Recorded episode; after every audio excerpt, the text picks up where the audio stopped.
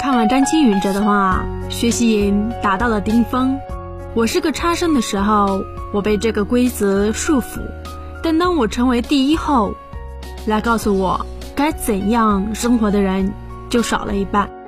我觉得世俗的成功给人自由，给不被其他人的说教影响的自由。我知道考研的你现在很累，有压力、委屈和痛苦。如果你撑不住了，就问自己：难道我这辈子就这样了吗？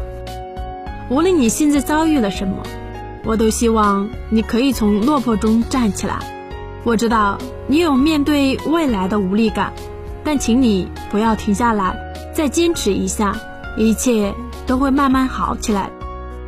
理想主义的花最终会盛开浪漫主义的土壤里。我的热情永远不会熄灭在现实的平凡之中，我们终将上岸，阳光万里。请相信。相信的力量，选定一件事就坚持去做，低头赶路，不问前程，别问，别担心，功夫到了，自然柳暗花明，水落石出。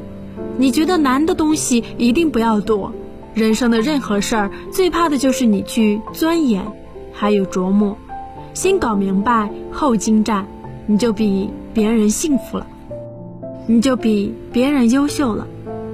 只有坚持别人无法坚持的坚持，才能拥有别人无法拥有的拥有。